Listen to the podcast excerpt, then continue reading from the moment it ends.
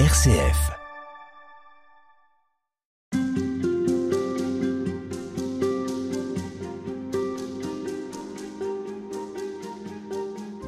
Sœur Marie, on poursuit avec vous ici au monastère du Mont des Oliviers qui fait partie de la congrégation des bénédictines de Notre-Dame du Calvaire avec cette vue magnifique euh, dont on ne se lasse pas puisqu'on est euh, face au rempart de la vieille ville de Jérusalem sur le Mont des Oliviers à côté d'un lieu qu'on appelle le Paternoster.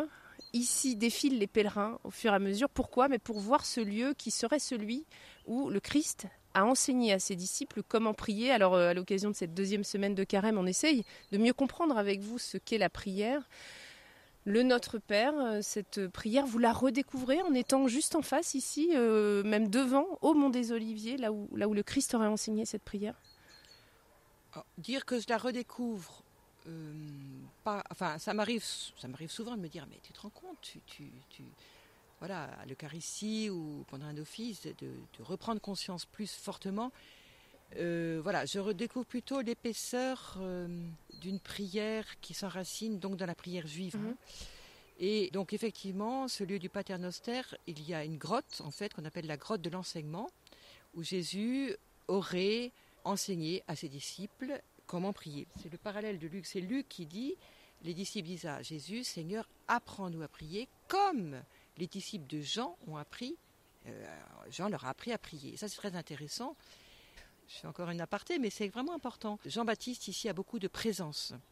Jean-Baptiste est, l'homme du désert, là le désert de Judée, j'en parlais hier, tout proche. Jean-Baptiste, c'est celui qui, en fait, qui, qui, qui clôt euh, le, Premier Testament et qui ouvre le second et qui fraye la route à Jésus. Jésus arrive après. Et en fait, il y a, une proximité de, ces deux prophètes, sachant que Jésus dit de Jean qu'il est le plus grand des prophètes et en même temps le plus petit, et que Jean dit de Jésus, mais euh, celui qui vient après moi est plus grand que moi. Donc celui qui est plus grand, c'est bien ce Jésus, qui a des disciples aussi, et ces disciples sont très intrigués de se dire, mais euh, à ces cris, euh, Jean, il leur dit plein de choses, là il enseigne ses disciples, et toi, bah, dis-nous aussi un peu.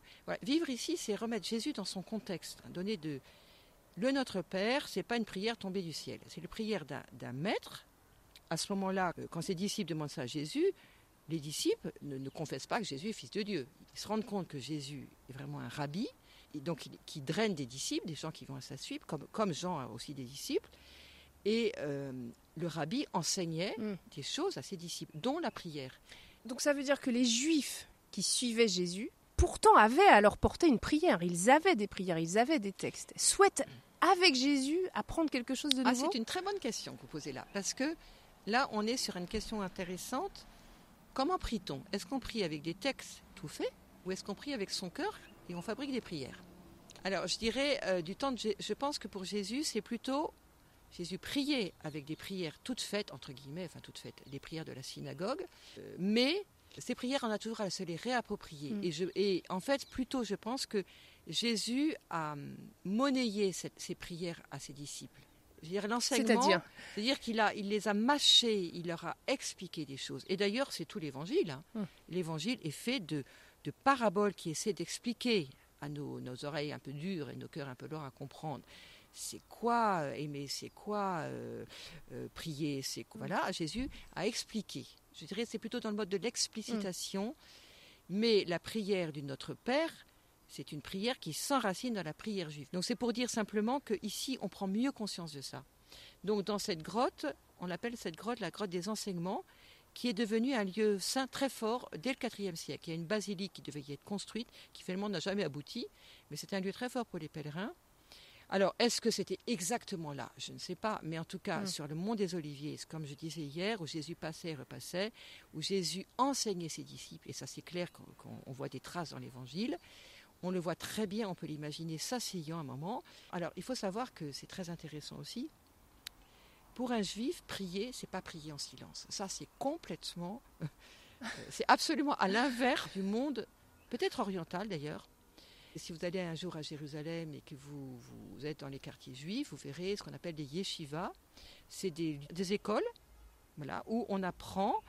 euh, Alors on voit, on voit euh, 4-5 juifs avec euh, leurs leur papillotes, tout ça, euh, autour d'une table, et ils sont en train de discuter. Plus on discute, on... eh bien, on est dans la relation. Et on est en fait dans la Mm. relation à Dieu. Et ça, c'est très intéressant.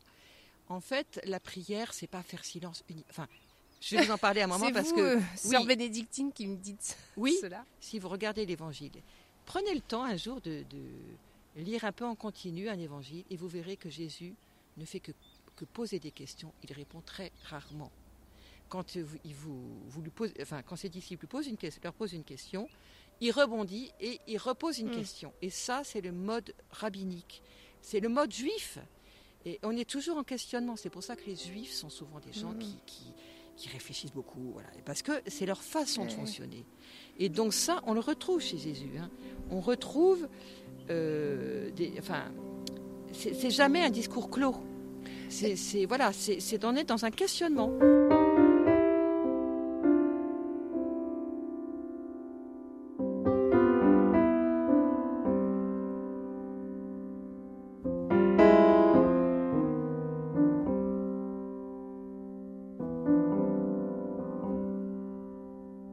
Est-ce que ça veut dire que, justement, cette fois-ci, c'est un peu différent Le Christ va donner une réponse?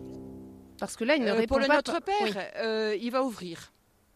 En fait, Jésus, il ouvre les Écritures. C'est un terme technique qu'on retrouve d'ailleurs dans Emmaüs. Il leur ouvrit l'intelligence aux Écritures. Et ouvrir, ça veut dire que vous prenez deux versets, que vous les frappez, et la lumière doit jaillir. Et ça, c'est une technique rabbinique. Enfin, c'est une qui, qui se. on- Il y a des rabbis, enfin, Mhm. des petites histoires comme ça. Mais euh, et à d'ailleurs, dans ce fameux texte d'Emmaüs, tout d'un coup, Jésus n'est plus là. Il y a eu, bon, euh, Jésus a rompu le pain à l'auberge d'Emmaüs et il a disparu. Ils continuent leur chemin et les, et les deux disciples euh, se disent Oh, Notre cœur n'était-il pas tout brûlant? Le cœur brûle. Et c'est vraiment, euh, donc euh, on va en parler de la Lectio Divina, ça doit aller jusque-là. Et en fait, quand euh, on fait Lectio, on frappe la parole. La parole doit s'ouvrir, c'est comme une, euh, c'est comme une amande. Mhm. hein.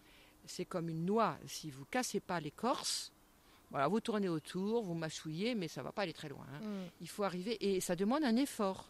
Et ça, c'est l'effort qu'on fait sur la parole de Dieu. Et souvent, on a un peu de paresse, on dit, ah, mais la parole, elle ne me dit rien et tout. Ben oui, Puis parce parfois, elle nous effraie, elle nous effraie aussi cette Ah ben parole. oui. Tout à l'heure, vous parliez des textes du Pentateuque, de l'Ancien Testament. On est parfois un peu maladroit avec la Bible, on ne sait pas très bien par où commencer, on a l'impression qu'on va pas justement bien saisir ce qui est dit. Est-ce que peut-être on se fait une montagne, tiens, puisqu'on est ici sur le mont des Oliviers, on se fait une montagne de la Bible? C'est-à-dire qu'on on ne prend pas forcément les bons moyens, et il faut être très simple. Alors, je vais peut-être revenir au Notre Père. Voilà, alors j'allais vous Tout- dire, tout quand simplement. Jésus, quand Jésus On va dit le revenir Notre au Père, Notre Père. Alors, le Notre Père, il y a deux versions. Il y a la version de Matthieu, euh, en chapitre 6, verset 9, et la version de Luc, chapitre 11, verset 2. Vous voyez, rien que ça, ceux qui ont envie, vous pourriez faire ce qu'on appelle Lectio Divina avec ces deux textes. Vous allez prendre les deux textes on va les redonner les, les et deux vous références. allez vous dire, tiens, qu'est-ce qu'il y a comme différence? Où est-ce qu'ils sont placés? Vous verrez que dans Matthieu, ils sont placés au cœur de ce qu'on appelle le sermon sur la montagne, qui est quelque chose de très construit. Alors là, l'histoire des, des- des interrogations de Jésus, ça ne vaut pas, parce que c'est quelque chose de très Mm. construit. hein. Par contre, si vous allez voir dans Luc, vous verrez que dans Luc, ça se situe juste avant le bon samaritain, Marthe et Marie et Jésus. Là, ça se situe dans un récit. C'est Mm. tout à fait différent. Toujours situer un texte dans un contexte. Et, le contexte dit quelque chose déjà de ce qu'on veut dire dans ce texte. Si- si- sinon, on fait des anachronismes. Mhm. Et là, dans le carême, donc on est déjà à la deuxième semaine. La première semaine du carême s'ouvre par le mercredi des cendres. Et le mercredi des cendres nous donne le contexte du Notre Père. Dans le mercredi des cendres, on a le chapitre 6. Et on vous donne comme lecture versets 1 à 6 et ensuite 16 à 18. Et on saute le Notre Père. Alors, euh, bon, je ne dirai rien sur la façon dont la liturgie est faite, mais euh, on peut comprendre pourquoi. Parce que donc, on a voulu parler de l'aumône, qui est juste avant dans Matthieu, et du jeûne juste après. Et au cœur, il y a la prière. Et on a déjà le trépied de ce que c'est que le carême. Normalement, le carême, c'est aumône, prière, jeûne. Hein, aumône, partage, voilà. En fait, on a le trépied. Donc, le trépied, vous l'avez dans ce fameux chapitre 6 de Matthieu. Il y, a un, un refrain leitmotiv qui revient d'ailleurs dans ces trois textes, aumône, prière et jeûne, c'est votre Père qui est aux cieux. Hein. Ton Père qui est, qui est aux cieux, ton Père qui est là dans le secret, ton Père qui est dans le secret le verra. Et donc là, l'insistance est de Jésus insiste en disant, et c'est très important parce que nos efforts de carême, tout ce qu'on dit, tout ce qu'on va essayer de mettre en, on n'est pas là pour le montrer. En fait, c'est tout le chemin intérieur que Jésus nous invite à vivre. Et là, il s'oppose complètement justement aux hypocrites qui aiment se faire voir leur prière debout, là, avec les, gondes, les longues phylactères, les longues franges. Voilà. Là, on est dans une opposition. Jésus dit ce que je viens vous, vous dire, ouais, ce que je viens vous enseigner, c'est la prière dans le secret. Donc là, je vous ai parlé euh, des juifs qui, qui, qui se chamaillent autour de la parole de Dieu, qui, qui, euh, enfin, qui se chamaillent, qui, qui, euh, qui essaient de creuser la parole. Mm. Mais il y a aussi l'autre forme, tout ce qui va se passer dans le secret de notre cœur. Et c'est peut-être ce qui est le plus caractéristique, enfin, cette prière du secret, qui est peut-être propre aux chrétiens. Voilà, peut-être. Peut-être, mais pas que, parce que j'en reparlerai. Alors on va se quitter sur le Notre Père, peut-être que nos auditeurs auront envie de le réciter, ou en tout cas de se plonger dans les chapitres que vous avez cités, Saint Matthieu, chapitre 6, et Saint Luc, chapitre 11. Bonne lecture, et puis à demain, Sœur Marie.